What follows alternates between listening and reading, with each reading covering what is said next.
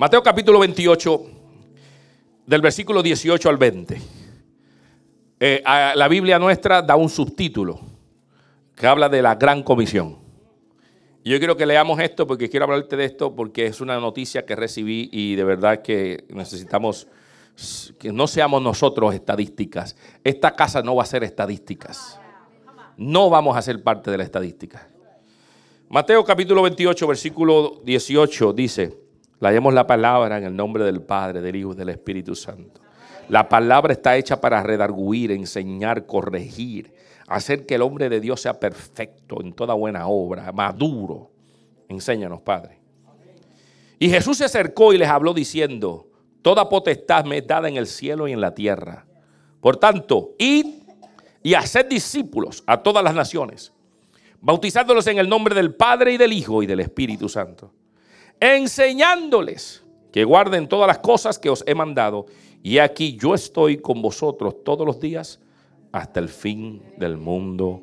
Amén. Padre, gracias, Señor, háblanos. Háblanos, Señor. En el nombre de Jesús. Amén.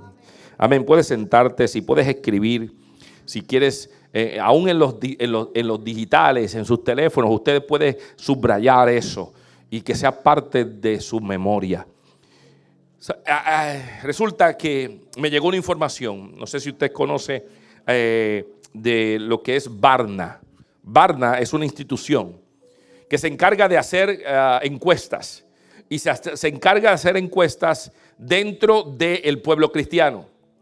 Es una institución muy conocida. Es una institución que no es cualquiera que vaya a hacer encuestas, sino son reconocidos por el tipo de encuestas que hacen y lo profesional que lo hacen. Pues Barna hizo una pregunta y la pregunta se la hizo a, la, a gente que va a la iglesia. Nosotros, a gente como nosotros, gente que va a la iglesia. Y la pregunta es, ¿tú has escuchado de la gran comisión?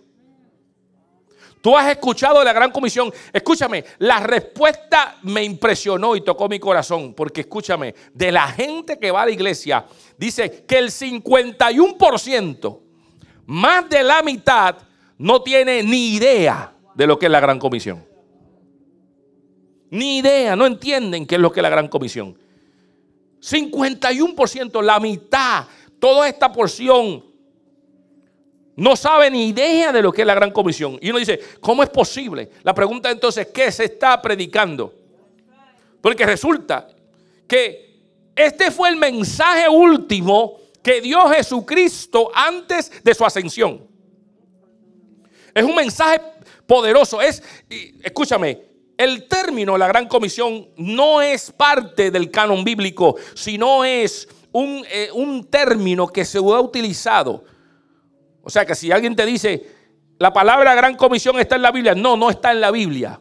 Es el término y los, las bíblicas le ponen este título que se ha utilizado para dejar saber lo que es la comisión que Dios nos entregó. Porque es una comisión, porque la misión la tuvo Jesucristo.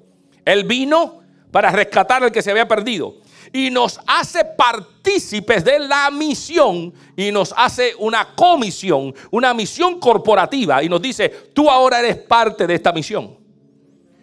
Y eso nos llaman todos nosotros, esta es la gran comisión, la misión compartida, que cuando el Señor se va le dice a los discípulos, by the way, déjame decirte, que toda autoridad se me dio. Aleluya.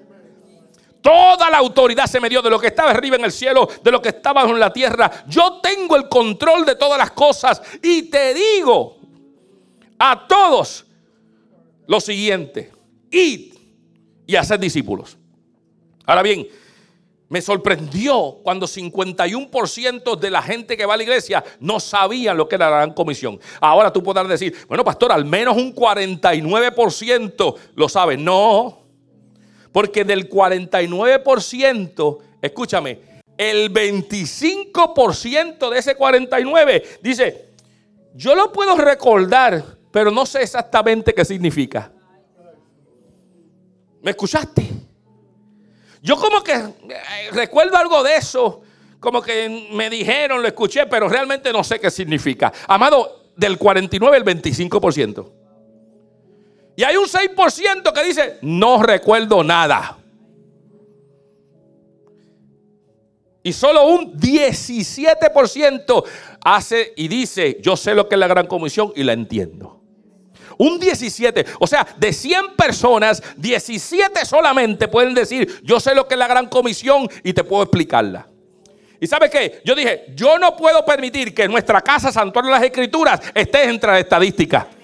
Yo no voy a permitir que nuestra casa entre Santuario de las Escrituras esté en el 51% o el 25% que no sabe un divino lo que es la gran comisión. Amado, la gran comisión es parte de las fibras de esta casa. ¿Sabe por qué? Porque la palabra de Dios dice, id y hacer discípulos. Y una, yo tengo un problema con la gente que solamente piensa que hay que buscar la conversión, que se conviertan. Déjame decirte, no, no estoy en contra de la conversión, la conversión es bíblica y Dios llama a la conversión, convertidos. Convertidos significa regresar atrás. Pero tengo un problema de gente que habla de conversión, pero no tiene una plataforma para disipular los convertidos. Porque eso es como decir, entra esto, pero después que entra te dejo solo. Entra, pero después no te alimento. A un bebé es irresponsable decir, lo parí y después dejarlo en la cuna y no alimentarlo. Oh, acaba de nacer de nuevo el bebé que acaba de nacer. Después de tanta espera, después de tanto proceso, después de tanta lucha, después de tanta oración, que nazca y dejarlo abandonado en una cuna. Eso es lo mismo. Eso es tener a una persona que oramos por él, clamamos por él, y después que se convierte lo dejamos abandonado sin el discipulado. Entonces, nuestra casa no piensa de esa manera. En nuestra casa Queremos que la gente acepte al Señor, pero es mi responsabilidad que los que están asistiendo hoy entiendan que estamos llamados a qué? A ser parte de esta gran comisión, misión corporativa. Y en nuestra casa tenemos dos palabras, experimentando paz, creciendo en conocimiento. Porque creemos que el Señor está en este lugar y es nuestra paz, es nuestro shalom. Pero tenemos que entender que la gente tiene que crecer en el conocimiento de Dios, en crecer en conocer quién es Dios, en ser discipulados Id y hacer discípulos. Esto nos toma a nosotros hacer parte de esto. Es una responsabilidad de ir y decirle a alguien, ¿sabes qué? Lo que yo sé quiero compartirlo contigo. Eso es hacer discípulos. Muchos te verán con tu ejemplo, tú ayudarás a otros a discipular, pero en ocasiones vas a tener que sentarte con alguien y decirle, déjame decirte lo que yo sé. La gran noticia que tengo, como hicieron los pastores, es la gran noticia. Vamos a dar la gran noticia que en la ciudad de David un Salvador ha nacido, el Señor. ¿Sabe qué? Nació en mi corazón el Señor, me ha dado bendición. ¿Sabes qué? Esto es maravilloso. Déjame decirte lo que yo sé. Es discipular, es enseñar. Y dice, id y hacer discípulos. Y parte de la gran comisión más adelante dice, en el versículo 22, enseñándoles que guarden todas las cosas que os he mandado. La gran comisión habla, y quiero que entienda esta casa para que cuando te pregunten, ¿dónde está Mateo 28, 18 y 20? Que esté claro, ¿dónde está? Yo la sé, Mateo 28, las últimas palabras antes de la ascensión de nuestro Señor Jesucristo a los discípulos. Les dijo, ve y hagan discípulos, pero no solamente que hagan discípulos, sino enséñales lo que yo he mandado. Entonces, en esta casa hacemos eso, lo hacemos en diferentes plataformas, lo hacemos con los niños en el Ministerio de Geek Academy, lo hacemos con los jóvenes, lo hacemos con los niños acá en Nursery. Cuando esta construcción de este pequeño nacimiento es, un diálogo que se tiene, el por qué. ¿Qué significa esto? ¿Por qué pego esto aquí? ¿Qué significa esta casita? Es un diálogo de crecimiento, de enseñarle lo que nos enseñaron a nosotros. Que podamos decirle a nuestros hijos, esto me enseñaron y esto paso para adelante. Eso dice el Señor. La gran comisión es eso. Lo que te enseñaron aquí en la casa del Señor, pasarlo para adelante. Enséñales a otros lo que Jesucristo te enseñó por tres años y medio. Entonces, cuando nosotros estamos en la casa del Señor, la gran comisión es parte de esta casa. Lo que te enseñaron hoy, tú lo pasas para adelante. Amén. Amén, amén. Yo no, no, esta casa no va a ser parte del 51%. Esta casa va a aumentar el 17%. ¿Alguien dice amén? Vamos a aumentar el 17%. Que alguien te pregunte, ¿y qué? ¿Qué es lo que es la gran comisión? Ah, yo lo sé, te lo recito, yo la sé. Mateo 28, 18 al 20. id y hacer discípulos, bautizarles y enséñale lo que has aprendido. Gloria a Jesús. Así que para mí eso es importante porque yo vi esto y dije, no, no, no, no, no, no, santuario de la escritura. Y, y aquí no habla necesariamente de que son los latinos o que son los anglosajones, pero habla de la realidad del cuerpo de Cristo.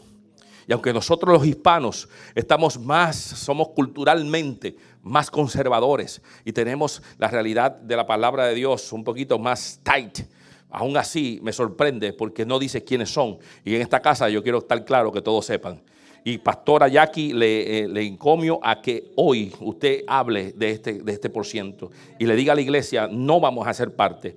Lo dice en English, you know that? You know now? Come on now. We're gonna, we're gonna be part of the statistics.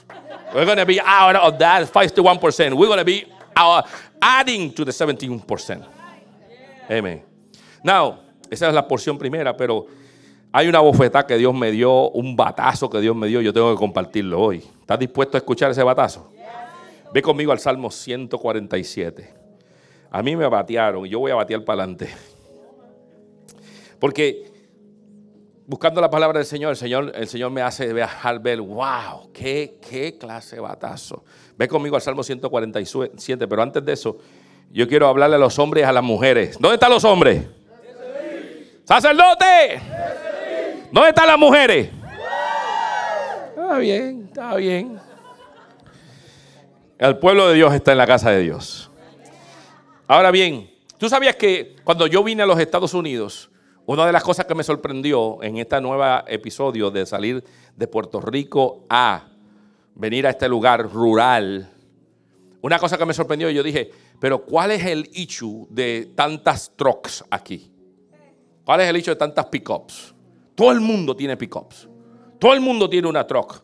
Y yo, ¿cuál es el issue? ¿Cuál es la, vaina de esto? O sea, yo vengo de Puerto Rico y en Puerto Rico era tener el carro más tumbado, el carrito más cool clean, tú sabes. Y cuando llego aquí, todo el mundo tiene una truck. Una 4x4. Y yo digo, pero ven acá, tú la estás usando. No, no la usaban, no, no era que. Es sencillamente tener una truck, era parte de la vivencia cultural de aquí. Escúchame, no le ponen ni un bloquecito en, la parte de atrás, pero yo digo, ¿cuál es el issue? Y de momento me envuelvo en lo que es lo que está pasando aquí. Y sabes qué? Hay una realidad en este contexto donde estamos, donde mientras más grande, más fuerte, más impresionante el truck, el hombre se hace decir el más fuerte, yo soy más grande, yo soy más potente, yo soy más varonil, tengo una 4x4, que para treparme tengo que tener una escalera, ese soy macho. Óigame, y yo digo, unas gomas que uno se para al lado y la goma está acá arriba y allá arriba mirando, ¿y qué? Me siento grande, fuerte, esa fuerza de hombre. ¿Y sabes qué? Me pueden pensar, ¿y, qué? Mientras más fuerza, mientras más poder de alar yo tenga, soy mejor. Y ahí, yo busqué esto, y algunos, eh, en el caso de nuestro hermano eh, Gilbert, él no le gusta la Ford, él no le gusta esa línea de carro. Eh, tiene un proyecto con la Ford, pero la Ford 150 es uno de los trucks más vendidos en los Estados Unidos. Entonces yo miré, pero vamos a ver, la Ford 150 cuando yo busqué tiene, ¿sabes cuántos caballos de fuerza? Tiene de 250 caballos de fuerza, depende de la unidad que tú compres, a 450 caballos de fuerza. Y yo, wow, 450 caballos de fuerza, 250 caballos de fuerza. Y yo, wow, esto jala un montón. Y me puse a pensar, después de escuchar esta palabra que Dios me dijo, entonces analicé esto y dije, wow, y, me doy cuenta que mientras más caballo de fuerza, mientras más alto, mientras más goma, mientras más truck, más macho se siente la gente. Más hombrazo, más poderoso, con más fuerza. Porque hay un simbolismo en este contexto, un simbolismo que dice que eres más poderoso, eres más capaz, eres más fuerte, eres más habilidoso cuando tienes este tipo de fuerza. Ahora, cuando yo fui a la palabra del Señor, mira este batazo, capítulo 147 de los Salmos, versículo número 10, 11. ¿Está conmigo? Mira, mira, cuando yo leí esto me trastocó, me cogió el estómago y me dijo, wow. Mira cómo dice la palabra del Señor. Habla de Jehová, viene hablando de Jehová. Y dice el versículo 10, Jehová no se deleita en la fuerza del caballo ni se complace en la agilidad del hombre. Se complace Jehová en los que le temen y en los que esperan en su misericordia. ¿Qué clase de azote me dio el Señor ahí? ¿Por qué? Porque yo comencé a analizar cuando dije, wow, que Dios no se complace en la fuerza del caballo. Entonces, cuando yo dije, wow, ¿qué está pasando en nuestro contexto? Me fui a esta gente que quiere tener esta, esto. Mientras más caballo de fuerza, más. ¿Y qué es caballo de fuerza? Mire, el caballo de fuerza viene desde hace mucho tiempo. Cuando en, 1718 por ahí salió alguien y dijo, comenzó la revolución industrial y comenzaron a salir eh, máquinas de vapor y querían tener una equivalencia de lo que era la potencia. Porque caballos de fuerza lo que significa es potencia, no fuerza, la potencia. Y la potencia se calcula por la división o el manejo de lo que es trabajo y tiempo. Cuando se pone la, la, mezcla de trabajo y tiempo es igual a potencia, ese es el cálculo matemático. Entonces, significa que cuánto trabajo y cuánto tiempo significa cuánta potencia. Y potencia es el término utilizado para caballos de fuerza. Entonces, ¿qué pasa? Este señor, comparando las máquinas de vapor y tratando de equivaler, tener una equivalencia en la potencia, dice, ¿cuánta potencia, cuánto trabajo, tiempo esta máquina produce? Dice, le equivale a 1, 2, 3, 4, 5 caballos de fuerza. Y era, ¿cuánta potencia tiene un caballo en jalar? ¿Cuánta potencia tiene el caballo de producir? para manejar el tiempo y el trabajo. Y de ahí salió el término caballos de fuerza que se encuña todavía y se utiliza todavía al punto de que ahora, cuando tú compras un carro, algunos dicen, ja, mi carro tiene 400 caballos de fuerza. Entonces, eso hace que los caballos de fuerza sean fuertes. ¿Y sabes qué? Cuando yo vi esta palabra del Señor, esto me deja ver que lo que me está diciendo el Señor, y habla a los hombres, que Dios no se impresiona por la fuerza del caballo. ¿Sabes que los hombres estamos diseñados para producir, para trabajar, para proveer? Pero Dios dice, mira, a mí no me importa cuántos caballos de fuerza tú tengas. Eso no me impresiona a mí. No me impresiona cuánta fuerza, cuán macho tú quieras ser. Cuánta habilidad tú tengas para producir, porque tú eres el macho, el caballo. Yo tengo un montón de caballos. ¿Te acuerdas de Nico Fernández? Nico Fernández. Un símbolo, un cubano que tenía ese, ese personaje. ¿Sabes qué? Porque a veces decimos, mientras más yo tengo. Entonces, te lo, hablo aquí a los hombres, te quiero decirte, Dios no se impresiona por la capacidad de trabajo que tú tengas. Dios no se impresiona por los galles que tú tengas. Dios no se impresiona porque tengas una motora, un bote, un carro, tres carros, veinte carros. No se impresiona. El Señor no impresiona por los caballos de fuerza que tú tengas. No se impresiona como tengas dinero en el banco. Dios no se impresiona con nada de eso. Eso, eso me tocó. ¿Sabe por qué? Porque a veces como hombres queremos producir, queremos hacer tanto y tanta preocupación. Y eso no es lo que Dios mira. Y la medida muchas veces de la naturaleza, de la naturaleza del hombre es, mira, que él debe estar bien bueno porque que él produce mucho. Aquel debe estar bien estable, bien tremendo porque él produce mucho. Dios tiene el favor sobre él porque él produce mucho. Hey, hello, hello, hello. Esto no es lo que me dice hoy la palabra de Dios. Dios no se deleita, Dios no trae alegría en la fuerza del caballo. Llega a la casa del Señor, no, porque Dios, Dios, yo, yo tengo esta capacidad, Dios me ha dado esto y he podido producir y he podido hacer eso. Mira, ¿sabes qué? Eso me, me desnudó. Esto me desnudó. ¿Por qué? Porque hay momentos en que nosotros queremos hacer, hacer, hacer. Y sabes que al final Dios es el que decide. Al final Dios es el que abre y cierra. Al final Dios habla y dice, ¿sabes qué? Yo soy quien soy, yo soy quien designo y hablo y las cosas suceden. O sea, no es por lo que tú puedes hacer. Entonces, eso me lleva a la realidad de que a veces creemos que tenemos gano el cielo por las cosas y lo bueno que somos. Ah, porque yo no hago esto, yo no hago esto. Pastor, yo estoy bien, yo estoy bien. Yo estoy bien porque yo no le hago mal a nadie. Yo estoy bien porque no le hago mal a nadie y yo bendigo a la gente. Yo estoy bien porque yo doy un buen salario. Yo estoy bien porque yo paso chavo para adelante. Yo estoy bien porque yo ayudo a cruzar a gente en la calle. Hello. Yo estoy bien. ¿Sabes qué? Guess what? Te felicito, pero ¿sabes qué? Esto no impresiona al Señor.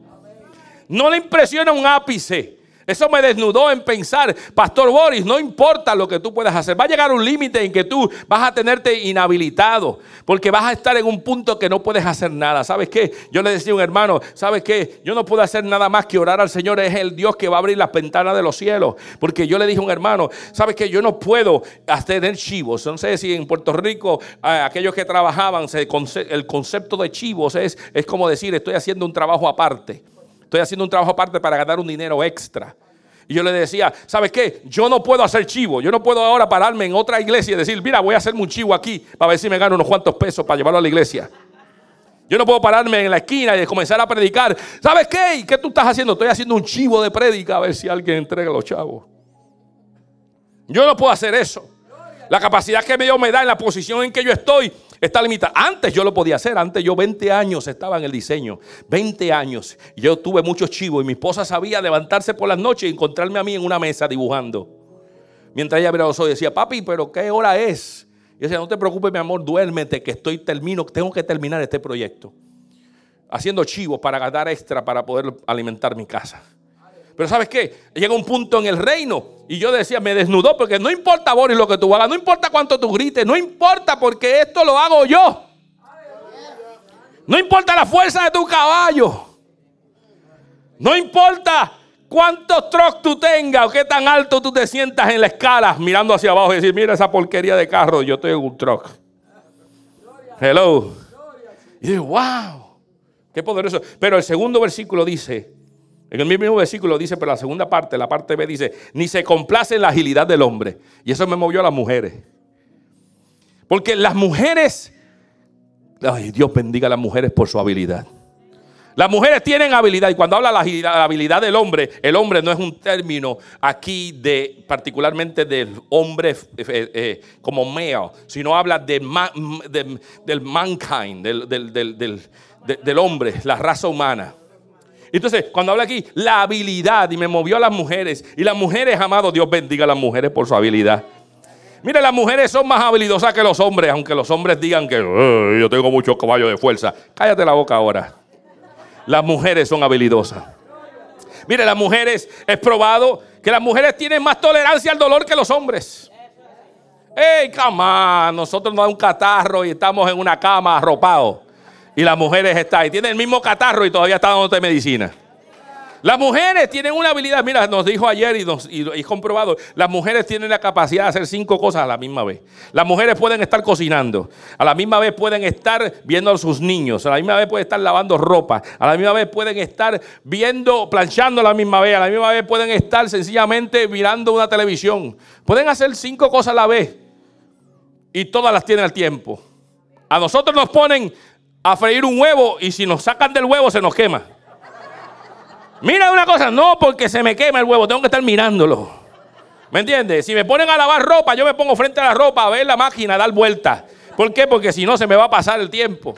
¿Me entiendes? Si me ponen a atender los niños, tengo que atenderlos, no mirar, porque miro para otro lado y ya los niños están brincando. Y la mamá sabe cuando los niños están brincando. Bájate de ahí, nene, mientras está velando la comida.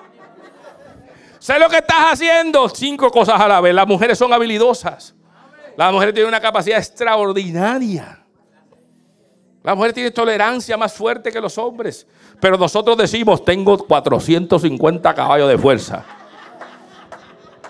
Entonces la mujer le dice, sí, claro que sí, con esos 450 solamente puedes jalar una cosa.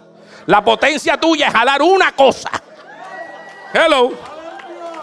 Esa es tu potencia. Jala una cosa en tu cajita. Pero la mujer dice, con mi, con mi capacidad de pulpo puedo jalar por todos lados. Así que la habilidad de la mujer es impresionante. La habilidad de la mujer es impresionante. Es una cosa, y, es probado, la, la, mujer tiene algo especial. La mujer, la mujer dice la palabra de Dios que fue eh, sacada del hombre para ser parte, para darle al hombre la habilidad de completarse. Es, es la ayuda idónea es aquella que puede estar a tu lado y puede ver cosas que tú no ves. Es aquella persona que escucha, escucha el consejo de esa mujer. Escucha el consejo. La Biblia dice, deleítate en esa mujer. Esa mujer es importante. Esa mujer vino para traer unas capacidades a ti para que la misión se cumpla en tu vida, en el propósito. Se hacen uno, se unen de una manera tal que son capaces. Mire, escúchame, hombre que está aquí, y yo lo creo así. Escucha la voz de sabiduría de la mujer. La mujer al ver, poder ver tantas cosas, puede ver. el hombre se enfoca, y yo estoy viendo televisión y, y yo no puedo hacer más nada. Mira, mire, es verdad. Te lo voy a probar porque mi, mi mayor testimonio soy yo mismo. Mi esposa el viernes hizo una comida para nosotros. Viene y dice, voy a hacer una comida para mi familia, o no hay ensayo de adoración, voy a aprovechar que tengo este tiempo disponible.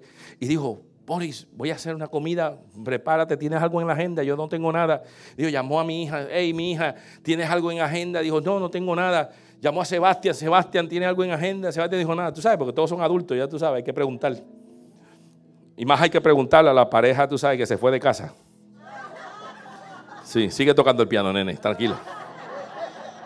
No, él se va, se va y estamos bregando con eso, pero sí podemos. Entonces, la pastora hizo algo especial para nosotros. Hizo una lasaña sabrosa que nos gusta, le gusta mucho a Yanioris y qué sé yo. Hizo dos tipos de lasaña porque hay una, están las mujeres, tú sabes, una cosa para una y una cosa para la otra. Una tenía un poquito de pique, la otra no tenía pique para complacer los deleites de todos.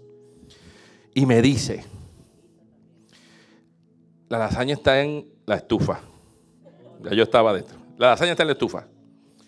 Me voy a bañar. Vélala.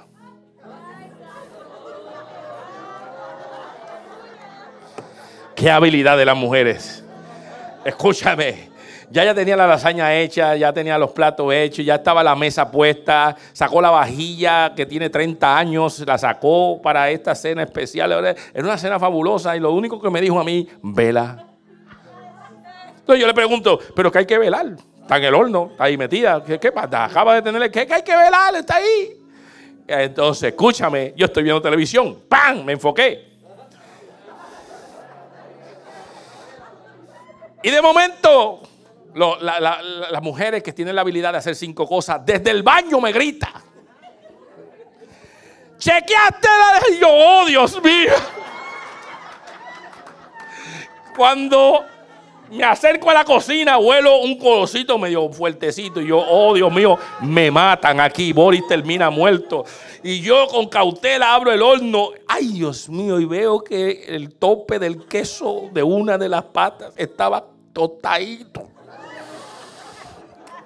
Yo rápido cogí los guantes, saqué eso y lo puse ahí. Señor, espero que esto sea nada más que superficial. Regreso, me coloco de nuevo en mi posición. Y ella sale. ¿Chequeaste la lasaña? Mi amor, estaba. Sí, pero ¿sabes qué? Se tostó un poquito. Yo, ¿cómo que se tostó un poquito? No te dije, ya tú sabes. Yo, no, mi amor, está bien, está saludable, no te preocupes. A mí me gustan los tostaditos. Escúchame, la mujer tiene una habilidad impresionante. Yo lo puedo vivir yo mismo y tú sabes que tú lo sabes. Las mujeres tienen una habilidad. Pero ¿sabes qué? A Dios no le impresiona la habilidad del hombre. A Dios no le impresiona qué tantas capacidades tú tengas para hacer múltiples cosas. No le impresiona lo que tú puedas decir. Tengo en, en, mi, en, mi, pared un montón de certificados. Yo he logrado muchas cosas. Yo tengo habilidad, yo tengo talento, yo tengo capacidades. Guess what? A Dios no le importa, no se deleita, no se satisface, no hay alegría en su corazón por tus habilidades. Sin embargo, dice, y el versículo que le sigue dice, pero se complace Jehová en los que le temen. ¡Wow! se complace, se regocija, hay alegría en su corazón, hay deleite en su corazón cuando alguien le teme. Esto habla de gobierno. Cuando alguien sabe que el que está en el trono es el que tiene la autoridad. Cuando yo reconozco que Él tiene control sobre todas las cosas y yo me debo someter a Él. No es cuánta habilidoso, no es qué capaz yo soy, no cuántos caballos de fuerza yo tengo, sino si yo le temo a Jehová. Escúchame, yo puedo tener una carcacha que no jala nada, pero si mi corazón teme a Jehová, Jehová se complace conmigo. ¿Y qué carro tú tienes? Ah, un tres cilindros que no jala un divino. Medio caballo de fuerza. Pero sea, déjame decirte, Jehová se complace en mí ¿Por qué? Porque yo tengo temor a Jehová. Yo he reconocido a Jehová Dios por ser el primero en mi vida. Yo he reconocido a Jehová Dios en mi familia. Yo he reconocido que Jehová tiene el control. Yo he reconocido que antes de cualquier decisión yo pregunto a Jehová. Yo he reconocido que Jehová tiene la autoridad para mi vida y me ha dado las instrucciones. Yo tengo a Jehová primero en mi vida. Mi casa sabe que primero es Jehová antes de cualquier cosa. Mi casa sabe que yo no voy a, anteponer mis deseos carnales por las decisiones de Jehová. En mi casa se sabe eso. Mi gente lo sabe. La gente que me rodea sabe que Él va primero a preguntarle a Dios antes de tomar una decisión equívoca. Él va a cuestionar, Él va a ir en oración, Él va a preguntarle, ¿será esto tu voluntad, Señor? Escúchame, antes de tomar una decisión que cambie tu entorno, que cambie tu destino, que cambie tu círculo familiar, pregunta primero, Jehová, ¿es esto lo que tú quieres? Porque yo quiero tener temor a ti, yo quiero tener reverencia ante ti. ¿Compraré esto? ¿Esto es el momento de comprarlo? Jehová, este es el momento. Jehová, este es el momento de partir. Tengo que romper esto. Es momento de unir. Jehová, dime, habla mi corazón. Y te aseguro que Jehová se va a complacer contigo cuando Él vea la escritura y dice, tú estás siguiendo mis pasos, me complazco en ti. No me importa cómo te vea la gente, no me importa que tú no tengas certificados en la pared, no me importa que tú has completado, no me importa si tienes negocio o no tienes negocio. Lo que me importa es que tú reconoces que el primero es Jehová sobre todas las cosas. Él se complace en los que le temen. Él se complace aquellos que saben. Escúchame, quiero decirte algo, escúchame bien. Al diablo no se le tiene temor, porque él no puede remover tu vida. Quien te entregó la vida fue Dios. El espíritu, quien sopló, fue Dios. El diablo no puede remover tu espíritu. La gente está equivocada. La muerte llega cuando Dios dice que la muerte llega. El diablo no decide. Si fuese así, ninguno de nosotros estuviera aquí. Porque Él quiere destruir y matar. Pero Dios tiene unos parámetros, tiene un cercado sobre tu vida, tiene unos controles sobre tu vida. Tiene una, una, una, una, una verja eléctrica que cuando el diablo se asoma le da un cantazo y dice, hello, ¿a dónde tú vienes? No te toca entrar. No te es permitido entrar y tocar. Porque quien controla es Dios. Él es el soberano. Así que yo no le tengo que tener temor al diablo. El diablo fue creado por el Dios que está en el trono. El diablo tiene unos poderes limitados. Que tiene poderes, claro. Pero son limitados delante de aquel todopoderoso. Sí, yo no le tengo que tener temor al diablo como le debo tener temor a Jehová de los ejércitos. Aquel que puede decir hasta aquí llegaron tus días. Aquel que puede declarar, honra a tu padre y a tu madre para que tus días sean alargados. Es aquel que entonces puede cortar los días porque tú nos honras a tu padre y a tu madre. A ese que yo debo tenerle temor. Al, al que abre y cierra la ventana de los cielos, a ese yo le tengo que tener temor y reverencia. Porque ese puede dar sequía cuando yo necesito que haya fructificación. Y dice, ¿sabes qué? Las ventanas de los cielos se secan contigo.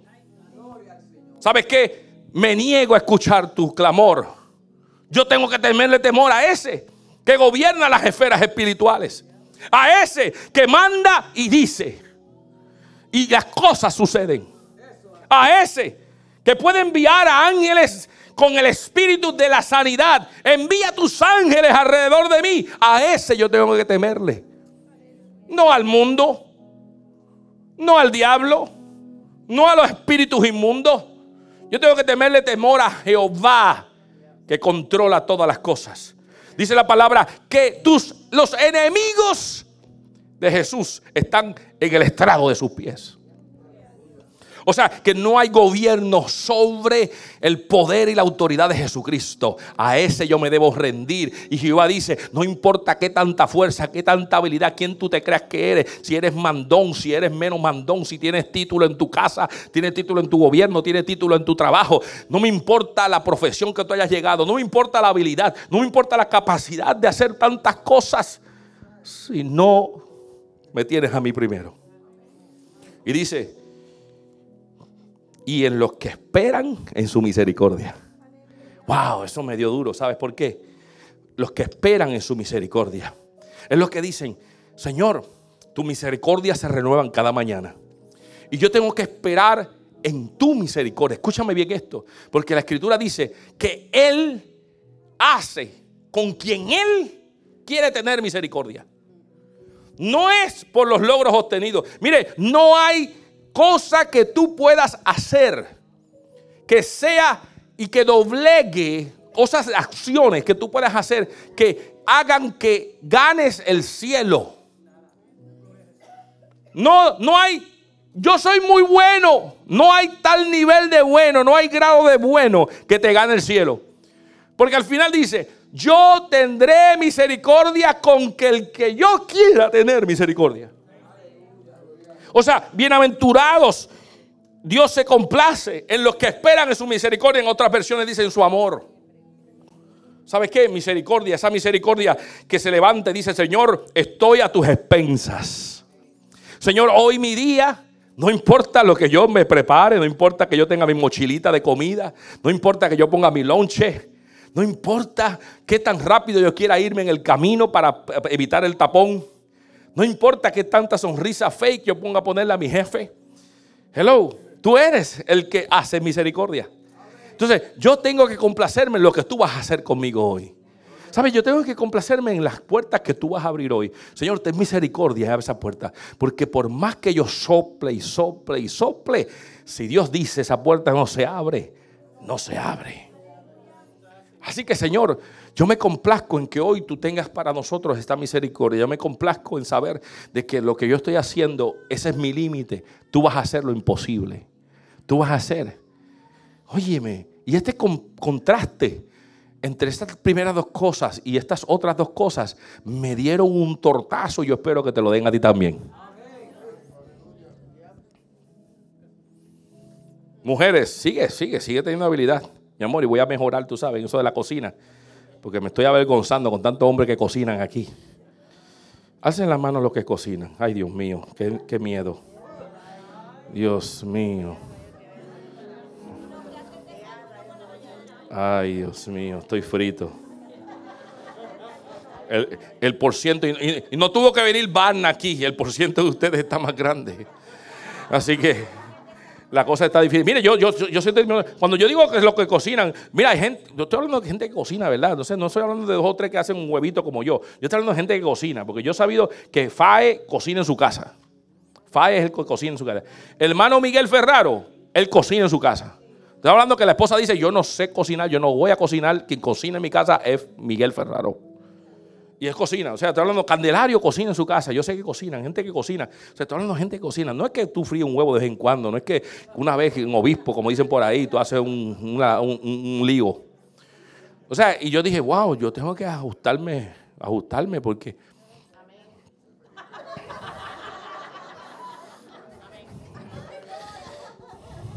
Santo. No, cuando yo estoy aquí me tiro a mí mismo. ¿Qué, ¿Qué, culpa tengo si es el Espíritu que me habla? Y salgo trasquilado. Escúchame.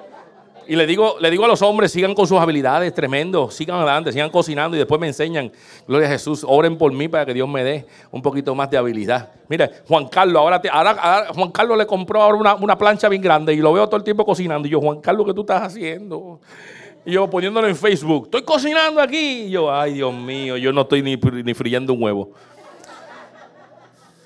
Pero escúchame, Puedes, puedes tener muchos, muchos caballos de fuerza y no hay nada malo con hacer, porque somos hombres y Dios nos ha movido a actuar, a ser proveedores, a, a, buscar, a que nuestras familias tengan, a tener las habilidades. Pero escúchame, una cosa es hacerlo para agradar a Dios y para agradar a Dios no se le agrada con nada de eso. es que tengas temor, que los reconozca como tu gobierno, que los reconozca como Señor y Salvador, que los reconozca que somos esclavos de Él. Aunque la Biblia me dice que somos amigos, pero somos esclavos de, Él, porque Él es mi Señor. Él es mi Señor. ¿Alguien dice amén? Ponte de pie conmigo, aleluya. Gloria al Señor. Él es mi Señor. Y yo, Él se complace en la misericordia. Gloria a Jesús. Se complace en la misericordia. Alabado sea el Señor. Aleluya. Amarilis y Raúl, ¿dónde están? Dios le bendiga, qué lindo, una pareja joven. Déjame ponerme los pejuelos, ¿tú sabes? Ah, sí, son jovencitos, qué bueno. Qué bueno. Estamos para servirle acá. Esa comunidad allí en Laurel Villa la hemos declarado de santuario de las Escrituras. Así que, gloria a Jesús. Gracias por estar con nosotros. Gloria a Jesús. Somos buena gente aquí. Gloria a Jesús. Mire, yo no sé cómo está tu corazón, pero hay dos cosas que Dios te habló hoy. Una, que no vamos a hacer, no vamos a hacer estadísticas de que no conocemos cuál es la misión nuestra. Esta iglesia va a saber que la gran comisión es parte de las fibras de esta casa. Estamos creando discípulos, estamos enseñando a la iglesia, estamos enseñando a través de la palabra para que tu generación siga hacia adelante llevando el mensaje de Dios. Todo lo filtramos a través de la palabra. Este año es el año 12, es el año de gobierno. Es el año donde todas las cosas van a ser filtradas por la palabra de Dios. Este martes no faltes a una casa culto, se va a hablar de gobierno. Jesús es la cabeza, la iglesia fue formada, Dios establece pastores, los pastores establecen ancianos, los ancianos establecen diáconos, los diáconos son servidores y Dios nos llama a servir. Si eres servidor, estás en el punto de privilegio. Porque aquel que quiera ser primero, llámese servidor de los demás. Y a los amigos, los adherentes que se hacen parte de la casa. Amados, este año es de gobierno de orden. Y hay un orden que Dios nos ha puesto de llevar este mensaje. Y lo estamos llevando. Así que sal de aquí sabiendo en lo que significa la gran comisión. Vamos a añadir a ese 17%. Esta casa se une a ese 17%. Pero también Dios nos habló de que hmm, puede ser bueno, puedes...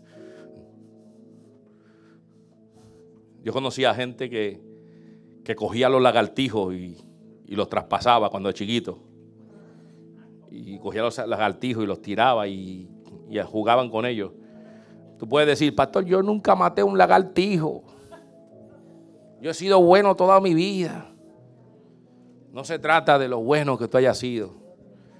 Porque aquel que mató 13 lagartijos, 20 gatos, ese, ese, olvídate de ese, si alcanzó la misericordia de Dios, Dios lo salva. Porque no, no, no, no, es lo que yo haga, no es lo que deje de hacer, es que entender que yo temo a Jehová y como temo a Jehová yo voy a hacer lo que Él me manda hacer. Yo voy a ordenar mis pasos. Yo voy a salir de los líos que tengo, yo voy a ordenar mis pasos, yo voy a regresar a la casa del Señor, yo voy a regresar a amar al Señor, yo voy a regresar a mi ministerio, yo voy a regresar al llamado que Dios me dio, yo voy a regresar a la casa que hace tanto tiempo no venía, yo voy a seguir conectado con la casa porque Dios me dice, no dejes de congregarte, yo voy a seguir alzando las manos santas a Dios, yo voy a seguir orando, seguiré cantando, sustituiré las cosas del mundo por las cosas de Dios, mis cánticos serán diferentes, yo cantaré cantaré cántico nuevo a Jehová. En vez de cantar cánticos del mundo, yo cantaré a Jehová cántico nuevo. Mi expresión será una expresión de gratitud. Yo estaré caminando en el gozo. Yo estaré caminando en la gratitud de la misericordia de Dios. Yo estaré diciendo al Señor cada mañana, gracias Señor, porque se levantó el sol para mí hoy. Señor, abre las ventanas de los cielos. Señor, estoy de acuerdo a lo que tú quieres para mí. Señor, tú eres mi Salvador, pero también eres el que controla mi vida. Ayúdame a tomar decisiones correctas. Me rindo a ti, me humillo a ti. Señor, me convierto de mis malos caminos. Regreso a tus caminos, Señor. Ordena mi casa, ordena mi carácter, ordena mi vida, ordena mis pensamientos. Ayúdame a llevarlo a la cruz cuando mis pensamientos se van en cosas que no deben irse. Señor, lo llevo a la cruz. Señor, si estoy en, un, en, una relación que no debo estar, Señor, ayúdame a salir de ella. Y si estoy en una relación que debe formalizarse, Señor, ayúdame a formalizarla.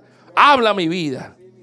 Si, si, mis finanzas están descontroladas por mi exceso de gasto, Señor, ordéname porque tú quieres orden en mi casa. Señor, ordéname para honrarte a ti. Ordéname con mis hijos. Señor, ordéname cómo expresarme con ellos. Señor, dame las palabras de sabiduría para ellos. Que yo pueda hablar con conciencia, que yo pueda hablar con el orden, que me respeten porque yo respeto a Dios. Que tú seas siempre primero en mi vida. Señor, controla mis labios, mis palabras maldecidas, mis palabras maldichas, mis palabras eh, que no tienen coherencia. Mis palabras, Señor, que son un lenguaje profano. Señor, quítalas de mi vida. Te quiero honrar a ti con una alabanza en vez de algo que profane. Señor, corrige mis labios. Transforma mi cultura. Cambia el orden de mis ideas. Señor, ayúdame porque te honro. Porque tú eres primero en mi vida. Si alguien está aquí que nunca ha recibido a Jesús como su exclusivo Salvador, así se comienza diciendo yo acepto a Jesús como mi Señor y Salvador. ¿Qué es eso? Es convertirse. Sí, esa palabra es real. Convertirse. Si alguien no ha aceptado a Jesús y ha dicho, Señor, delante de los testigos, me arrepiento de mis pecados, te reconozco como mi exclusivo Salvador, escribe mi nombre en el libro de la vida. Si alguien no ha hecho eso, comienza todo ahí. Y yo te invito a que lo hagas. Yo invito a que tú, si en, esta hora, no te vayas de aquí sin la oración de salvación. Así que si alguien, yo te insto a que levantes las manos con valentía y dice, yo quiero hacer esa oración, yo nunca la he hecho. Yo la quiero hacer, yo no quiero salir de aquí sin esa oración. Yo quiero salir de aquí honrando a Dios porque no importa el trozo que yo tenga, de, de mil caballos de fuerza, yo quiero honrar a Dios. Yo quiero honrar a Dios. No importa la vida que yo tenga en mi trabajo, yo soy el líder, yo soy el jefe. Yo quiero honrar a Dios, yo quiero hacer esa oración. Si alguien no la ha hecho, yo te invito a que la hagas. Señor, perdónanos. Perdóname, Señor. Señor, perdona mis pecados. Te reconozco como mi Señor y Salvador. Señor, moriste en la cruz del Calvario, pero resucitaste al tercer día y estás sentado a la diestra de Dios Padre. Señor, escribe mi nombre en el libro de la vida, Señor, que nunca ese nombre sea borrado de ese lugar. Padre, ayúdame a crecer en el conocimiento de Dios. En el nombre de Jesús. Pastora Jackie, vaya a la puerta junto al pastor Tony y la pastora Janice. Vaya allá para que salude. Si no la conocen, esta es la pastora Jackie, nuestro ministerio en inglés. Ella a la una de la tarde tiene su servicio aquí en inglés. Estamos aquí y va a haber un grupo también que vamos a salir de la estadística de inglés y vamos a declarar esto. Así que Dios tiene un mensaje para la casa. Allí está la pastora Janice, la que me está ayudando a cocinar. Gloria a Jesús. Y ya me... Oren por mí este, final la lasaña estuvo buena, no estuvo mala. Así que gloria a Dios por eso. Gracias Señor por la misericordia. Eh, oramos por todos. Sigan orando por Josué. Va a estar dos semanas por, por el destino que va. Oren por su vida. Ah, y cada uno, oren por los nuevos proyectos que tenemos en la casa, por la academia, Geek Academy. En una semana más viene un niño más, ya son ocho la semana que viene. Gloria a Dios, sí Señor. Gracias a ustedes por su apoyo, porque ustedes están apoyando ese ministerio, en lo que el ministerio se levanta.